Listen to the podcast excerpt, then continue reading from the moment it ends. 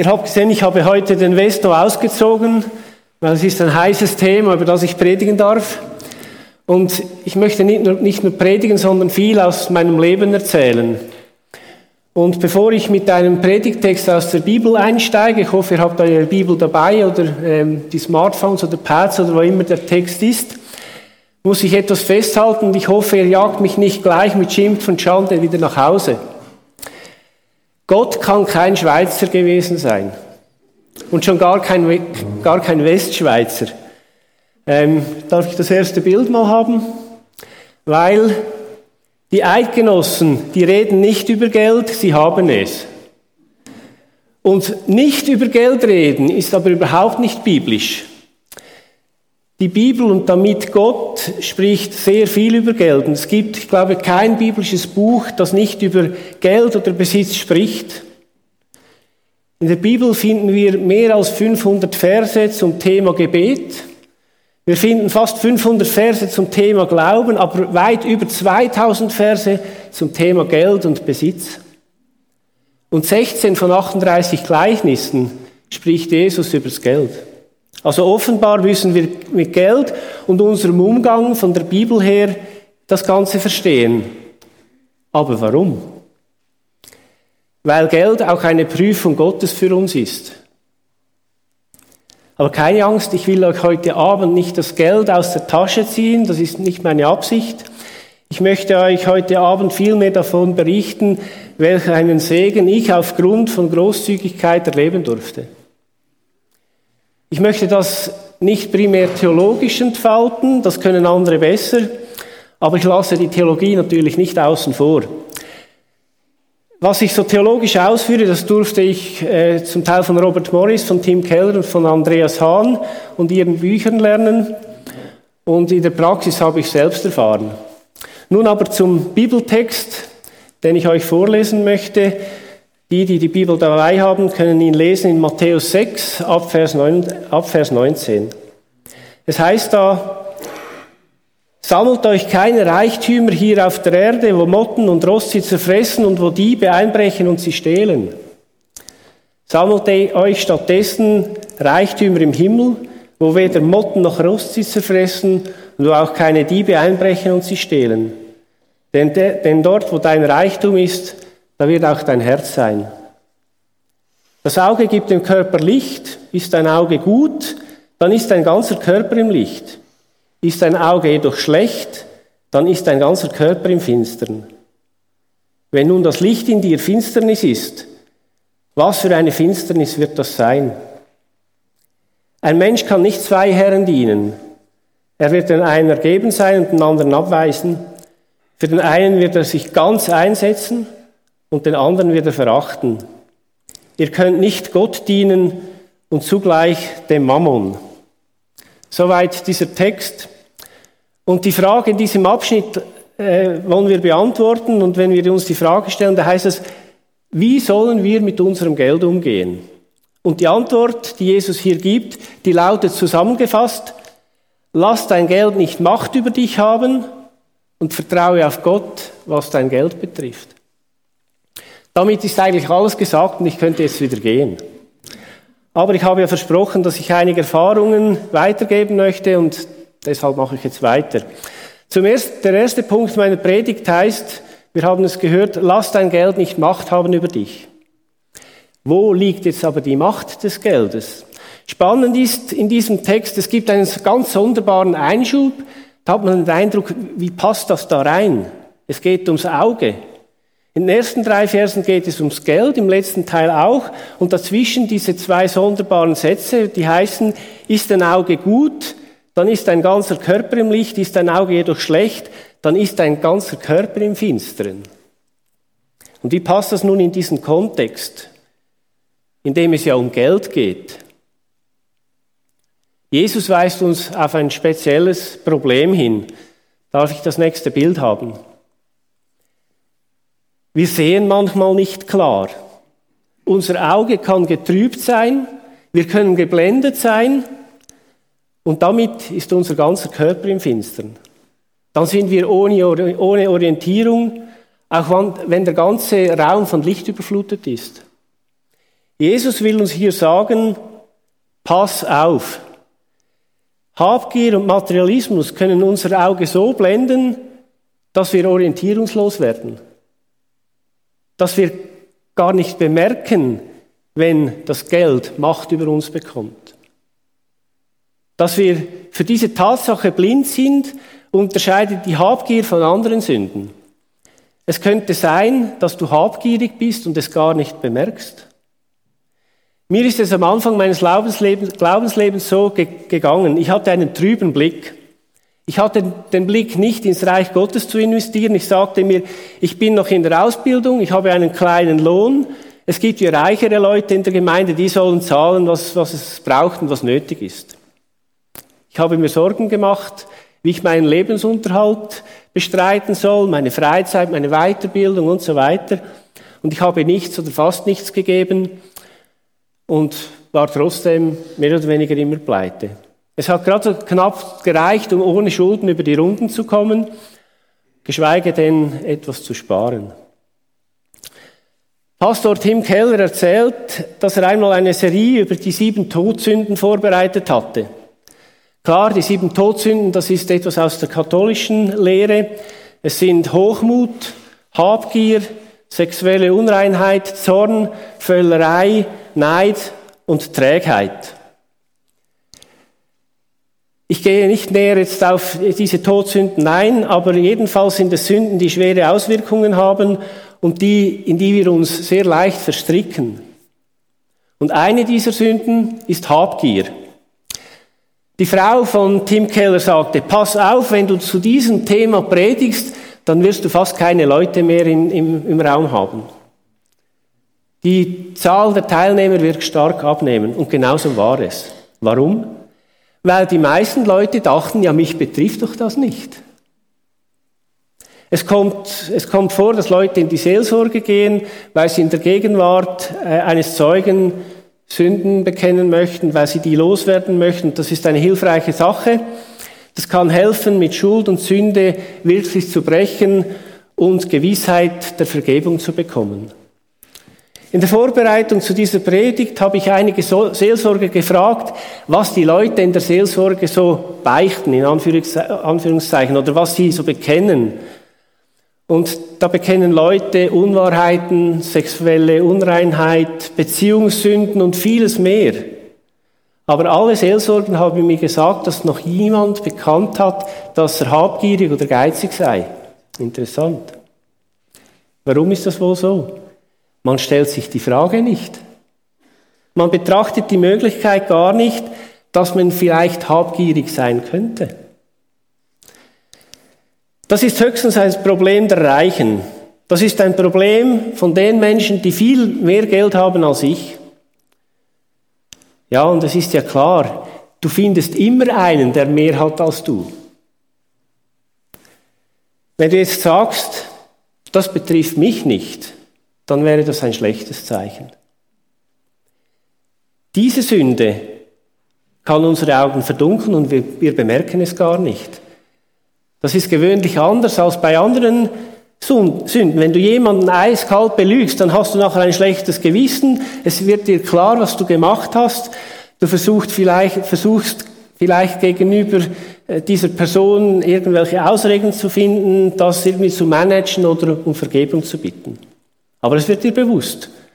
Und Habgier ist uns gewöhnlich nicht bewusst, wir sind schnell blind dafür. Ein Beispiel.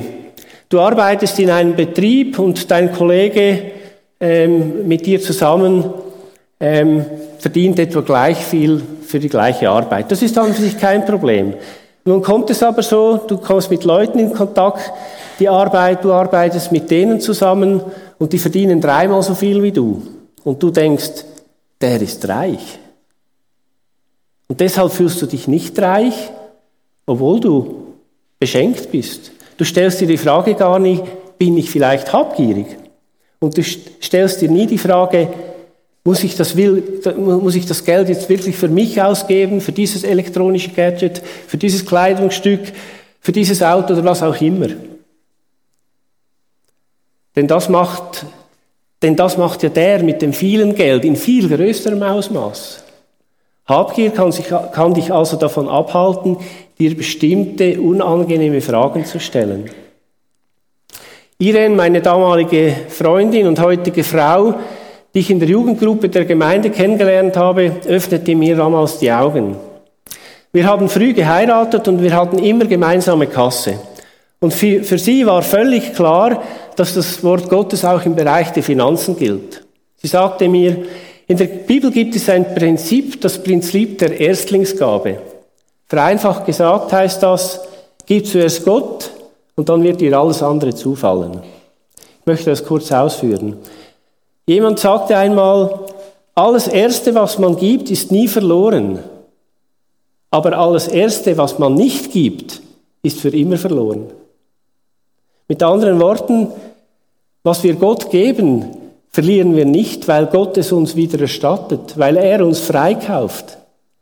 Gott hat uns dieses Prinzip der Liebe bewiesen, indem er Jesus sandte, um uns zu erlösen.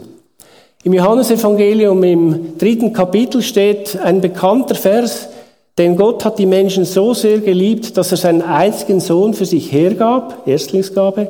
Jeder, der an ihn glaubt, wird nicht zugrunde gehen, sondern wird das ewige Leben haben. Du siehst, das ewige Leben ist ein Geschenk. Ich muss es nicht zuerst erarbeiten. Ich muss nicht zuerst etwas leisten. Ich muss nicht etwas tun, damit ich gerettet werde. Es ist ein Geschenk. Gott hat uns mit seiner Erstlingsgabe beschenkt, die wertvoller ist als alles auf dieser Welt und was wir niemals zurückgeben könnten. Und aus dieser Dankbarkeit heraus möchte ich Gott das Erste geben. Nehmen wir das Beispiel von Schafen, wie es im damaligen Kulturraum üblich war. Wenn bei den Schafen ein erstes Lamm geboren wurde, da ließ sich nicht voraus, äh, voraussagen, wie viele Lämmer das Mutterschaf noch auf die Welt bringen wird. Und, trotz, und trotzdem sagt Gott nicht, lass das Mutterschaf erst neun Lämmer gebären und das zehnte gibst du mir dann. Sondern umgekehrt. Nein, er sagt, gib mir das erste. Was hat das damals für mich und meine Frau bedeutet? Wir investierten von unserem sehr kleinen Lohn, den ich damals hatte, von Anfang an 10 Prozent. Es ist ein biblisches Prinzip, das hat für uns gestimmt, das muss jeder mit sich selbst abmachen.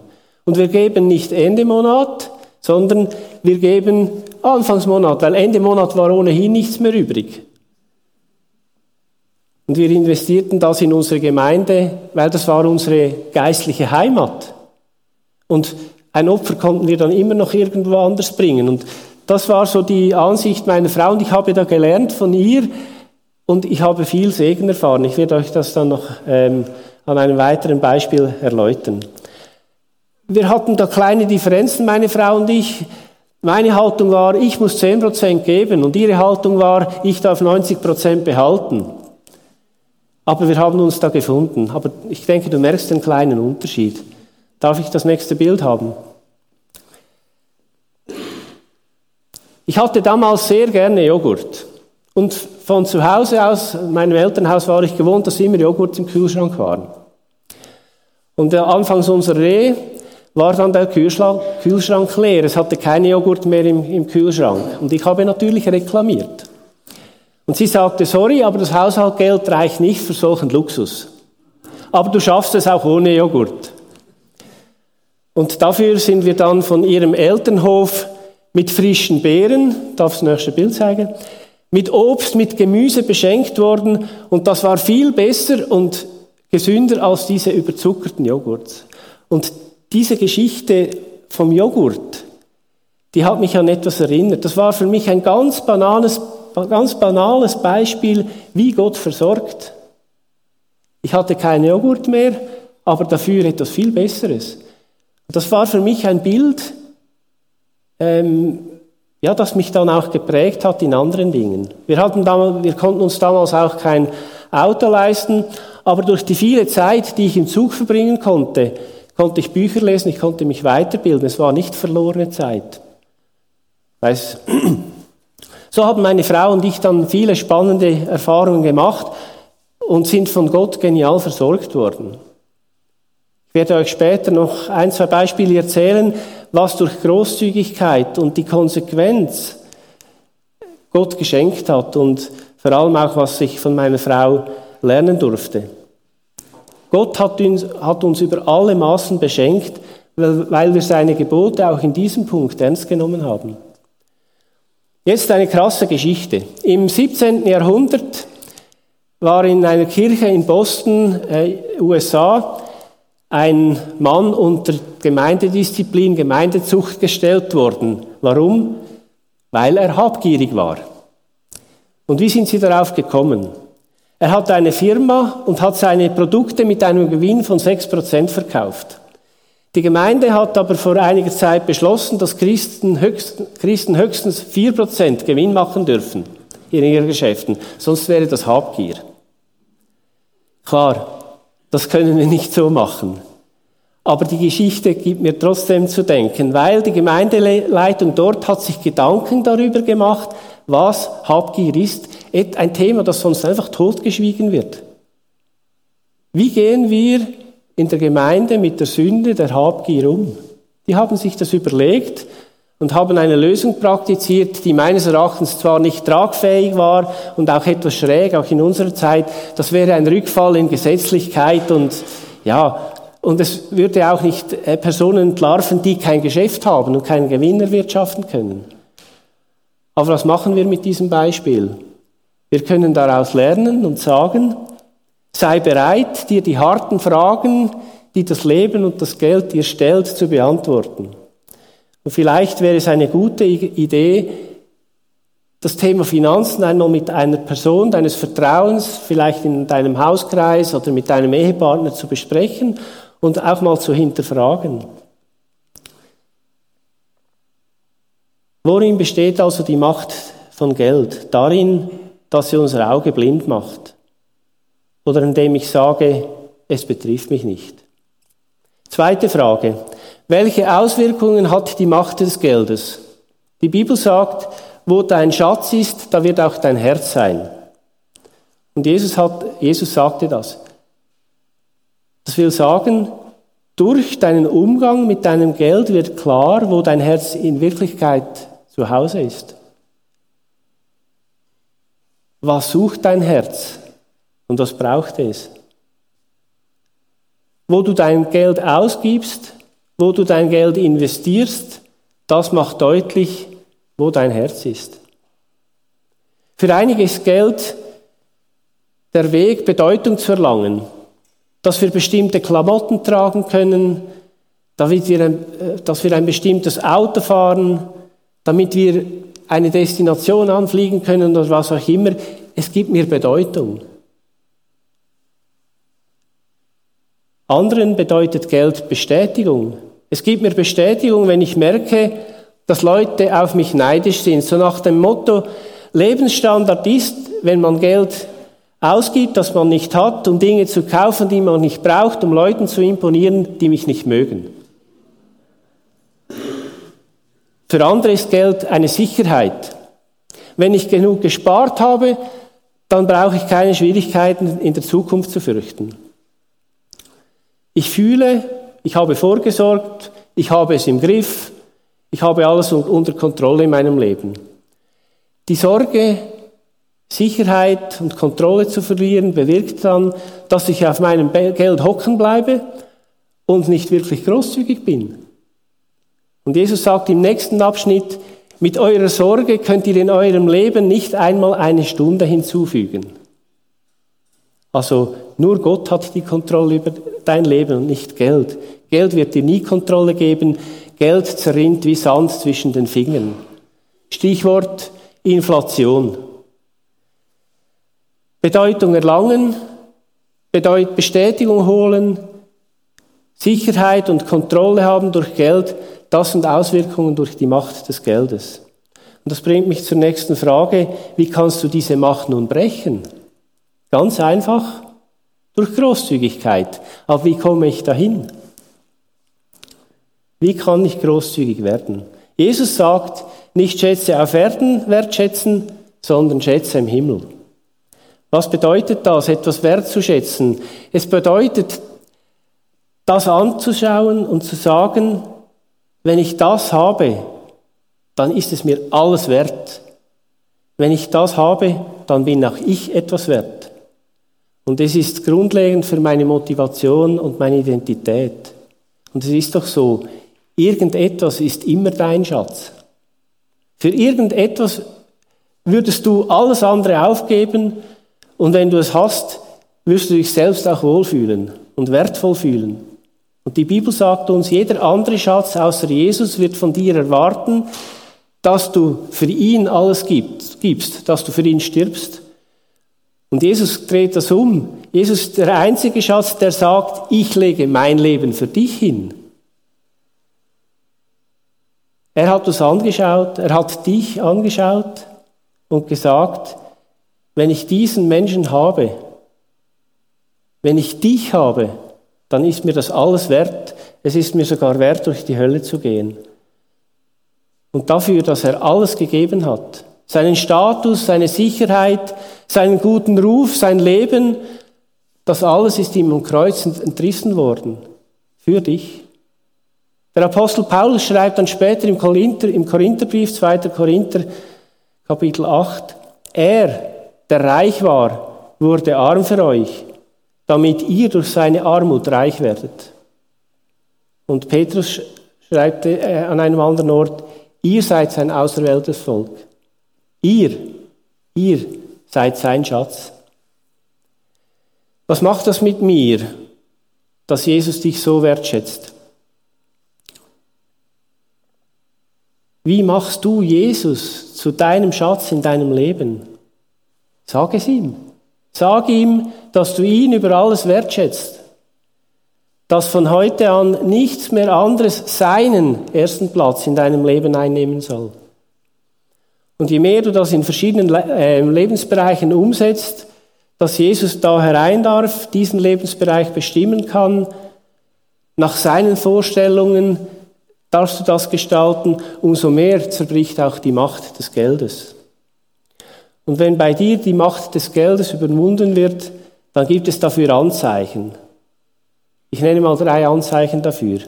Erstens deine Reaktion auf reiche Leute. Es gibt Leute, die verachten diejenigen, die wesentlich mehr besitzen als sie. Sie fühlen sich moralisch überlegen Schau mal, was der sich wieder alles leistet, wie viel Geld der wieder ausgibt. Das zeigt einen Mangel an Demut und zeigt, dass das Geld noch Macht über dich hat. Du beneidest reiche Leute. Wenn du reiche Menschen liebst, dann ist das ein Zeichen, dass das Geld bei dir die Macht verloren hat. Zweiter Punkt, deine Reaktion auf arme Leute. Manche schauen auf ärmere Leute herab, Sie wollen nur unter ihresgleichen sein. Wenn Geld die Macht über dich verliert, dann wirst du auch sie schätzen, die am Rande der Gesellschaft sind, die wenig haben und vielleicht arm sind. Und der dritte Punkt, deine, deine Großzügigkeit. Wenn du großzügig bist, dann schaust du nach Möglichkeiten, wo du etwas weitergeben kannst und in welchem Ausmaß. Für viele ist das biblische Prinzip des Zehnten eine Richtlinie, weil wir viel davon in der Bibel lesen. Manche Leute sagen mir dann manchmal, wenn ich äh, das erwähne, ja, das ist alttestamentlich. Und dann sage ich, ja, im Neuen Testament heißt es, du sollst alles geben. Ganz einfach. ja, also, ich will hier kein Gesetz machen, es muss jeder für sich entscheiden. Wir haben gewisse biblische Prinzipien und das muss jeder für sich selbst vereinbaren. Wir wollen nicht gesetzlich sein, aber für mich war das so eine Richtlinie. Und als wir jung verheiratet waren und wegen der Ausbildung einen kleinen Lohn hatten, wir hatten damals ein Bruttoeinkommen von 2800 Franken, war 280 Franken in meine Gemeinde geben, war für mich ein Opfer. Und für, die, für, die, für viele Menschen ist es bereits ein Opfer, wenn sie den sogenannten Zehnten geben. Für andere wiederum ist der Zehnte kein Opfer. Ob ich 15.000 Franken habe oder, oder 12.000, das spielt vielleicht keine Rolle. Es kommt, hängt dann von meinem Lebensstandard ab, den ich mir aneigne. Und es darf sein, wenn du gibst, darf es durchaus mit einem Opfer verbunden sein. Wenn dem so, wenn dem so ist, dann hat, die Geld, dann, hat, dann hat das Geld die Macht über dich verloren. Meine Frau haben damals einen Plan gemacht und gesagt, wenn wir einmal besser verdienen, dann wollen wir auch den prozentualen Anteil, Anteil steigern an Investitionen, Zeit und Geld ins Reich Gottes. Und ich kann euch sagen, es ging viel schneller, als wir das erwartet hatten. Im 1. Timotheus Kapitel 6 heißt es, ermahne sie, Gutes zu tun, freigebig zu sein und ihren Besitz mit anderen zu teilen. Wenn ihr Reichtum in solchen Taten besteht, ist das im Hinblick auf ihre Zukunft eine sichere Kapitalanlage und sie werden das wahre Leben gewinnen. Also bessere Aktien als die, die da die Bibel beschreibt, können wir gar nicht kaufen. Gibt es nicht. Und rückwirkend darf ich sagen, die Investitionen ins Reich Gottes waren eine hervorragende Investition. Ich habe versprochen, ein weiteres Beispiel zu erzählen. Nach wenigen Jahren im Beruf, ich war in einem großen Versicherungsunternehmen tätig, habe ich mich für eine Kaderstelle beworben. Im Auswahlverfahren hat mir dann mein Chef gesagt, dass sie mich wählen würden, wenn ich mich bereit erkläre, berufsbegleitend ein Nachdiplomstudium zu machen.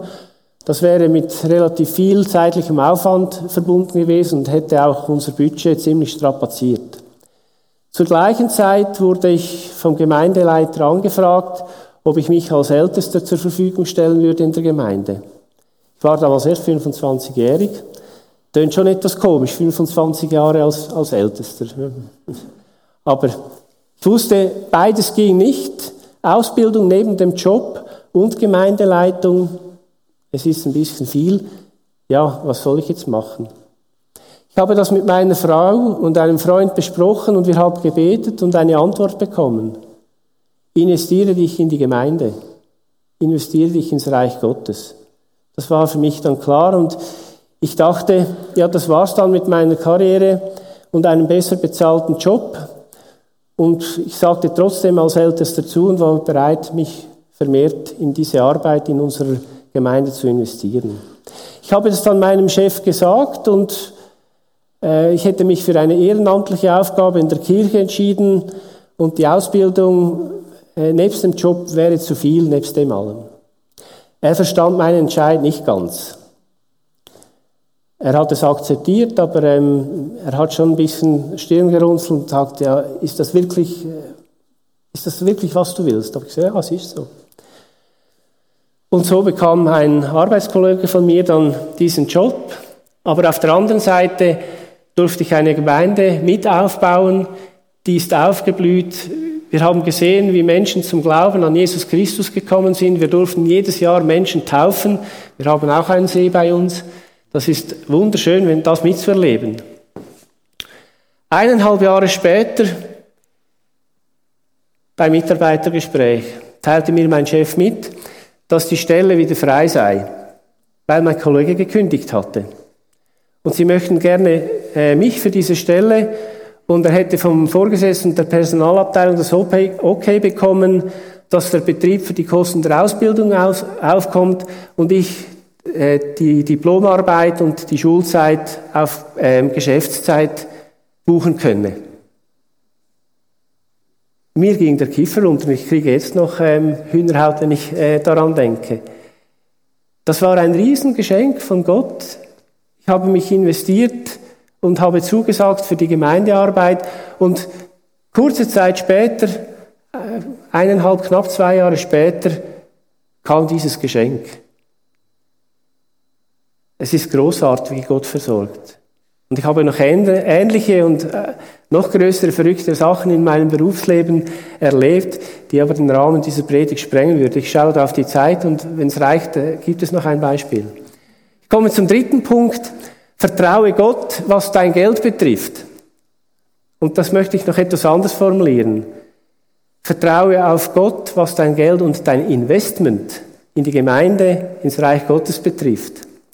Kommen wir zum zweiten Teil unseres Textes und da heißt es, deshalb sage ich euch, macht euch keine Sorgen um das, was ihr an Essen und Trinken zum Leben und an Kleidung für euren Körper braucht. Ist das Leben nicht wichtiger als die Nahrung und ist der Körper nicht wichtiger als die Kleidung? Seht euch die Vögel an, sie sehen nicht, sie ernten nicht, sie sammeln keine Vorräte und euer Vater im Himmel ernährt sie doch. Seid ihr nicht viel mehr wert als sie? Wer von euch kann dadurch, dass er sich Sorgen macht, sein Leben auch nur um eine einzige Stunde verlängern? Und warum macht ihr euch Sorgen um eure Kleidung?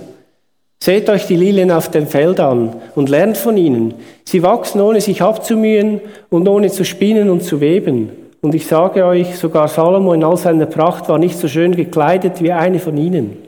Wenn Gott die Feldblumen und die, die heute blühen und morgen ins Feuer geworfen werden, so herrlich kleidet, wird er sich dann nicht erst recht um euch kümmern, ihr Kleingläubigen. Macht euch also keine Sorgen. Fragt nicht, was sollen wir essen, was sollen wir trinken, was sollen wir anziehen. Denn um diese Dinge geht es den Heiden, die Gott nicht kennen. Euer Vater im Himmel aber weiß, dass ihr alles braucht, was ihr alles braucht. Es soll euch aber zuerst ums Reich Gottes gehen und seine Gerechtigkeit. Dann wird euch das Übrige alles dazugegeben. Macht euch keine Sorgen, zum fünften Mal, um, um den nächsten Tag. Der nächste Tag wird für sich selbst sorgen. Es genügt, dass jeder Tag seine eigene Last mit sich bringt. In diesem Abschnitt macht Jesus fünfmal eine Aussage zum sich Sorgen machen. Und dreimal heißt es, macht euch keine Sorgen. Und dabei geht es erstmal ganz konkret um materielle Sorgen. Um das, was wir essen und trinken sollen, das wir anziehen sollen, also um Geld. Und auch das ist ein Grund, warum Jesus hier diesen Abschnitt bringt. Geld kann Macht über uns gewinnen, wenn wir uns Sorgen machen und dann meinen, im Ansammeln von Geld läge die Lösung und die Entspannung. Falsch gedacht. Es heißt etwas allgemeiner, macht euch keine Sorgen um den nächsten Tag. Der nächste Tag wird für sich selbst sorgen und es genügt, dass jeder Tag seine eigene Last mit sich bringt. Und im Vers 27 dann, Wer von euch kann dadurch, dass er sich Sorgen macht, sein Leben auch nur um eine Stunde verlängern? Gründe zum sich Sorgen machen finden wir leicht in unserem Leben. Wie geht es wirtschaftlich weiter? Bei wachsender Inflation, zumindest jetzt um die Länder, äh, um unsere, bei unseren Nachbarländern. Wie geht es mit dem Krieg in Russland, Ukraine weiter? Wie geht es weiter mit der Macht von Diktaturen auf der Welt, China, Russland, Nordkorea und so weiter. Wie, wie sieht es aus mit den Flüchtlingsströmen? Sind wir materiell gesichert? Ist unsere Rente, ist unsere Rente gesichert? Wir finden immer Punkte, die uns Sorgen machen könnten. Zwei wichtige Abschnitte in diesem, äh, zwei wichtige Argumente finden wir in diesem Abschnitt, warum wir uns keine Sorgen machen sollen. Sorgen bewirkt nichts Gutes. Du kannst dein Leben nicht verlängern, wenn du dir Sorgen machst. Es genügt, dass jeder Tag seine eigene Last hat. Und Terry, Terry Tembun, Cory Tembun hat das so gut zusammengefasst. Sie hat gesagt, sich Sorgen machen nimmt dem morgigen Tag nicht die Probleme, aber sie nimmt dem heutigen Tag die Kraft. Und Jesus lehrt uns eine zweite Wahrheit, die wir uns hinter die Ohren schreiben sollen. Gott versorgt. Schau, wie Gott die Vögel, die Lilien auf dem Feld gemacht hat, wie er um sie sorgt.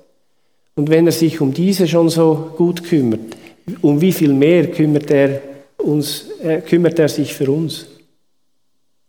Du bist Gott viel wertvoller als alle Tiere, als alle Vögel, als alles Gras auf dem Feld. Und Gott hat sich dir in Jesus selbst geschenkt.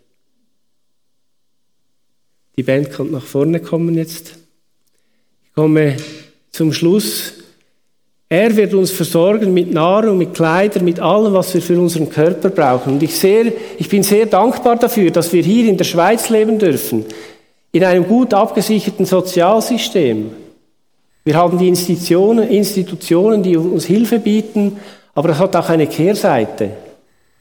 Wir, wir erfahren die direkte Abhängigkeit von Gott etwas zu wenig. Wir haben oft das Gefühl, dass Gott, dass Gott äh, nicht etwas Direktes mit unserer Versorgung zu tun hat. Wir schreiben, wir schreiben es eher unseren guten Strukturen zu. Vielleicht sollten wir großzügiger werden mit unserer Großzügigkeit und risikofreudiger. lernen, auf gewisse Absicherungen zu verzichten. Ich will immer wieder lernen, das Wort Gottes ernst zu nehmen. Und ich lerne nie aus. Aber ich weiß, Gott versorgt und Gott hat uns auf geniale Weise versorgt. Die Antwort auf unsere Sorgen und Probleme ist nicht das Geld, sondern Gott. Und welche Einstellung sollen wir also dem Geld gegenüber haben? Erstens, lass es nicht Macht haben über dich. Und zweitens, vertraue Gott, was dein Geld betrifft. Diese Grundsätze sehen wir zusammengefasst im Vers 33. Es soll euch zuerst ums Reich Gottes gehen und um seine Gerechtigkeit. Dann wird euch alles Übrige dazugegeben. Also schätze den Wohlstand nicht über alles, aber schätze Jesus und sein Reich über alles. Mache dir keine Sorgen, sondern gib sie Jesus ab. Jesus will, dass du frei wirst von Sorgen, dass du frei bist für sein Reich. Wir haben die Wahl. Wir können das Geld wertschätzen und werden dadurch in unserem Leben verzehrt. Wir werden dann vielleicht Geld bekommen, aber das, ist dann auch alles. Oder wir wertschätzen den, der alles gegeben hat, der arm wurde, damit wir reich würden in Ewigkeit. Er hat uns über alles wertgeschätzt und er wird uns versorgen. Das haben meine Frau und ich immer wieder erlebt. Und wir wurden überreich beschenkt, wenn wir ins, Reich Gottes investiert haben. Ja, und ich wünsche dir, ich wünsche euch viel Mut beim Ausprobieren. Gott wird euch beschenken, das garantiere ich. Amen.